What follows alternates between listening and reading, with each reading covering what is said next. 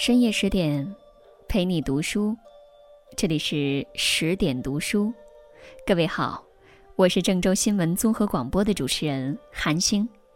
今天要跟大家分享的文章来自于水清。女人不要为了结婚而结婚。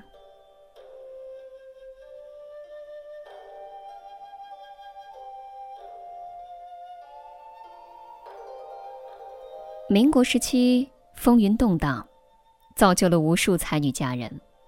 才华横溢、孤标傲世的张爱玲，明艳动人、风华绝代的陆小曼，优雅诗意、魅力无比的林徽因，温婉知性、淡雅清丽的林淑华。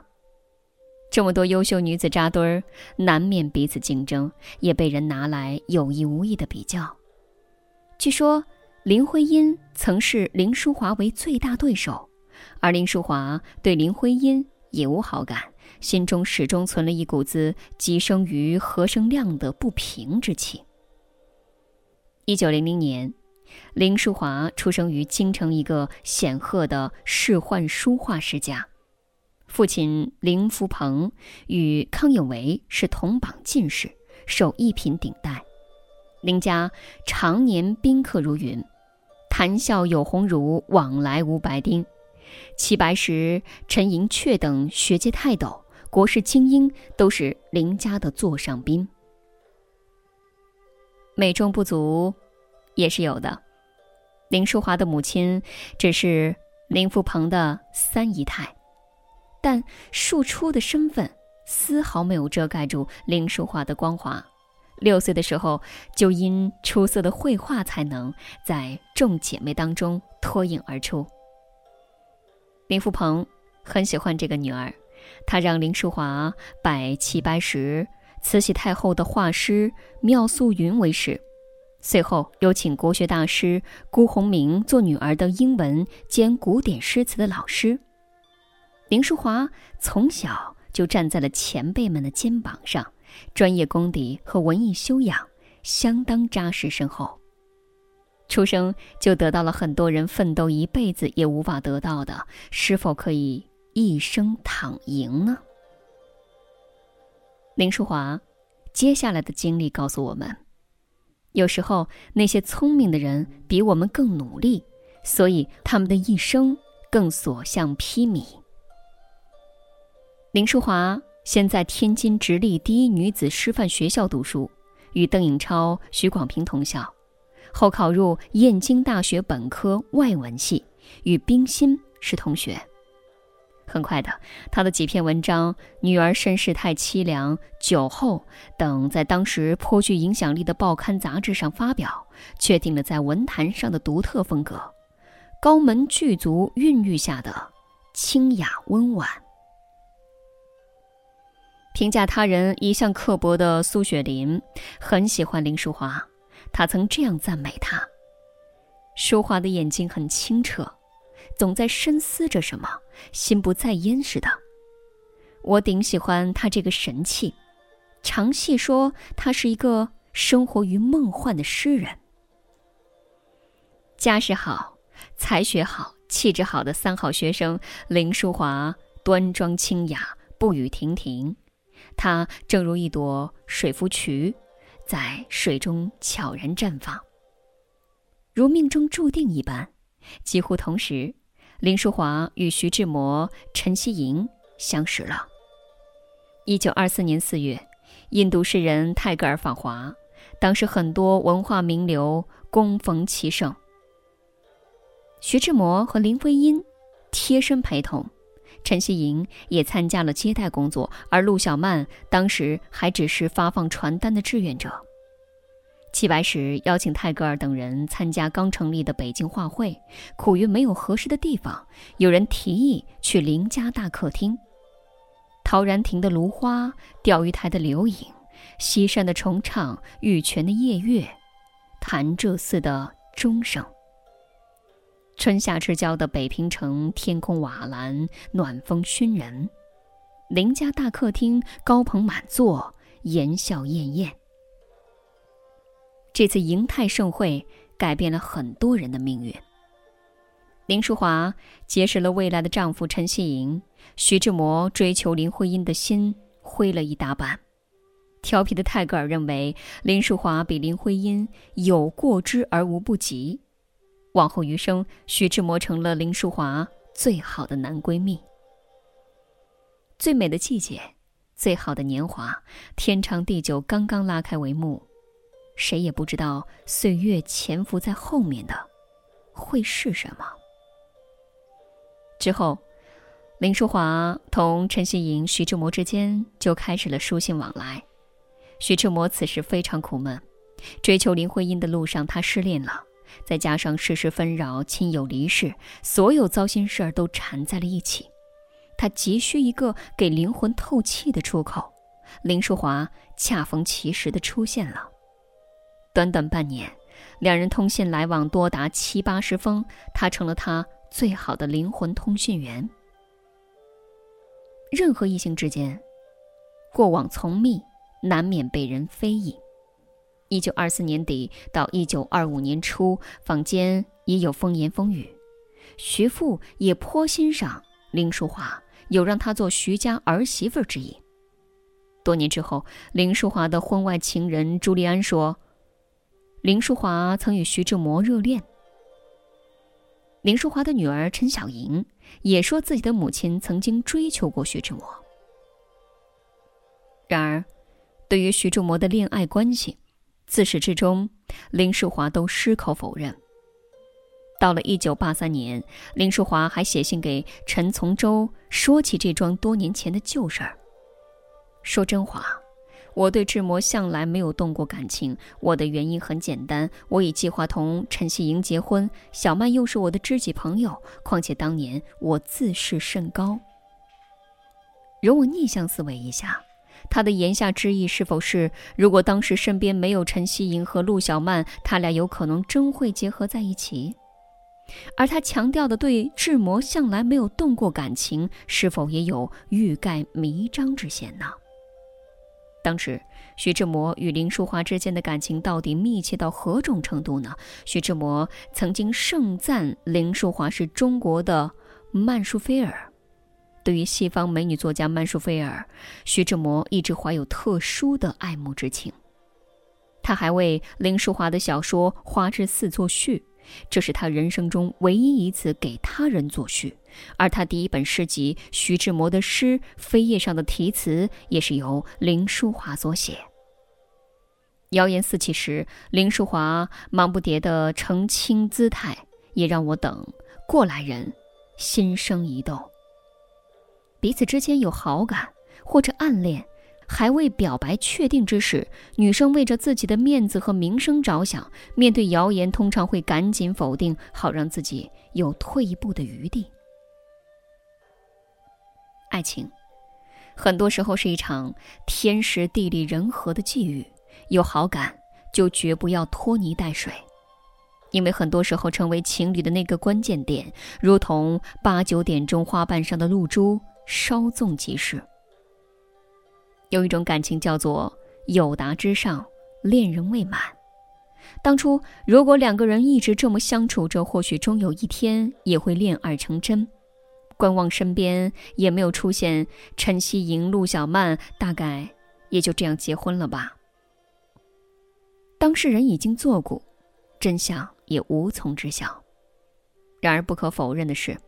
徐志摩的精神极度萎靡的阶段，是林淑华这朵知性淡雅的解语花起到了灵魂通信员的作用，让他的苦闷有了宣泄和寄托的对象。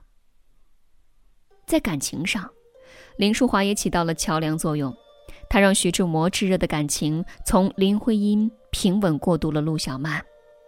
至此，林淑华的使命业已完成。多年之后，徐志摩飞机失事，林淑华大大方方地表达了悲痛之情。而徐志摩的那只藏有很多私人书信和日记的百宝箱，长久地留在了陈淑华手中。而徐志摩几段轰轰烈烈的感情，最终成了历史谜案。一九二六年。林淑华从燕京大学毕业之后，被北京故宫博物院聘为画师。时至春夏之交，他与陈希莹共结连理，这让很多人大吃一惊。因为大家只听得他与徐志摩的绯闻，却丝毫不知他与陈希莹在恋爱。在当时，两人也算是难得的自由恋爱结合的伴侣。况且，无论是学识修养还是精神层面，两人都是高度契合的。所有人，包括他们自己，都以为这段美好的婚姻会恬静美好，直到天荒地老。一九二九年。陈希莹赴武汉大学任文学院院长，林淑华也随同前往。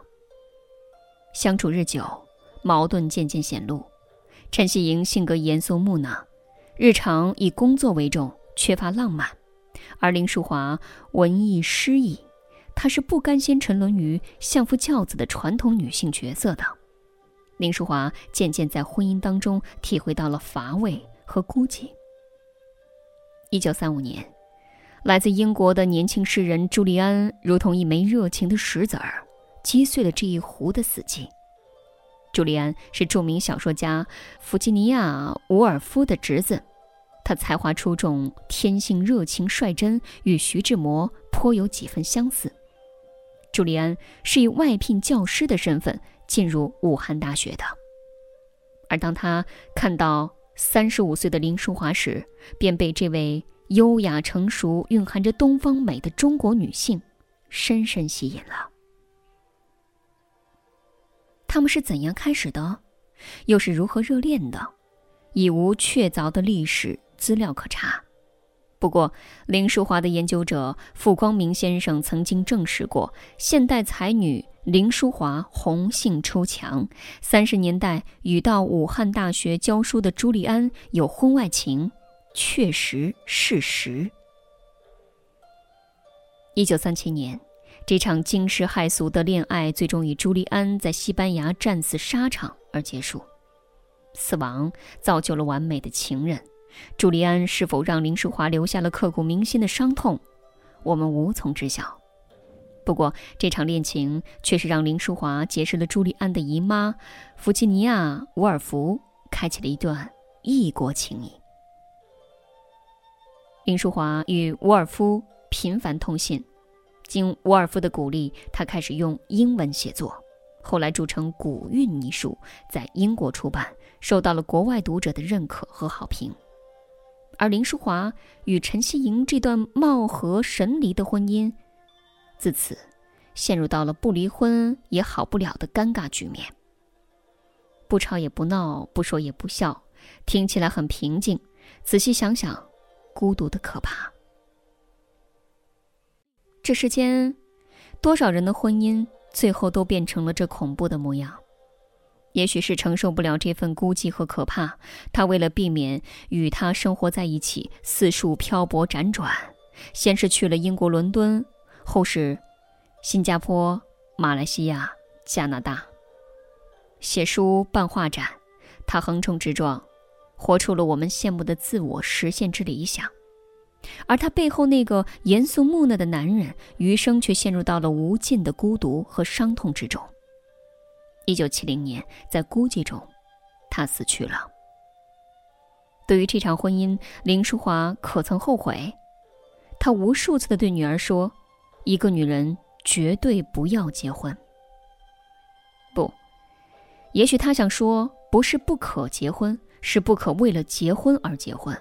不要到了适婚年龄，便随意在身边抓一个差不多的人，便匆匆步入婚姻，因为你终究是会后悔的。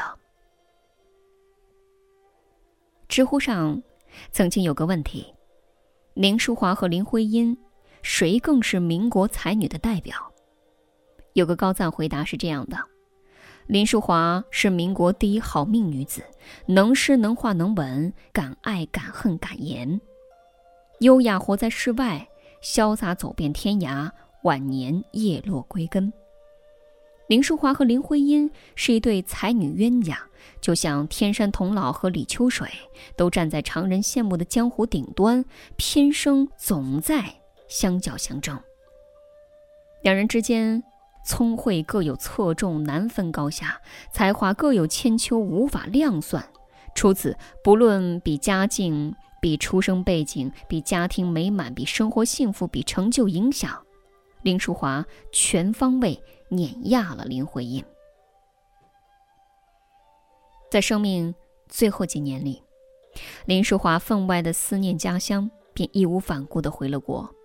一九九零年刚过完九十岁生日，医院就诊断出她乳腺癌复发了。昏迷数日之后，他躺在担架上，有十多位医护人员护送着来到了北海公园。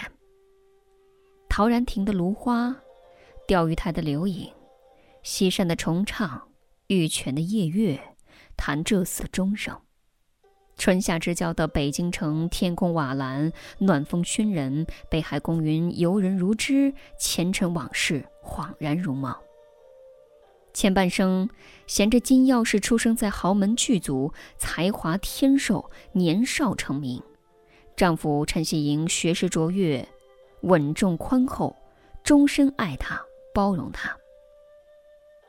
后半生浪迹四海，做了很多别人想做而不敢做、不能做的事儿。如今最后一个愿望落叶归根，也如愿以偿的实现了。最后，他与陈希莹合葬在无锡。在所有民国女子中，她无疑是最幸运的。此生，她既征服了男人，也征服了女人，成了最有魅力的传奇。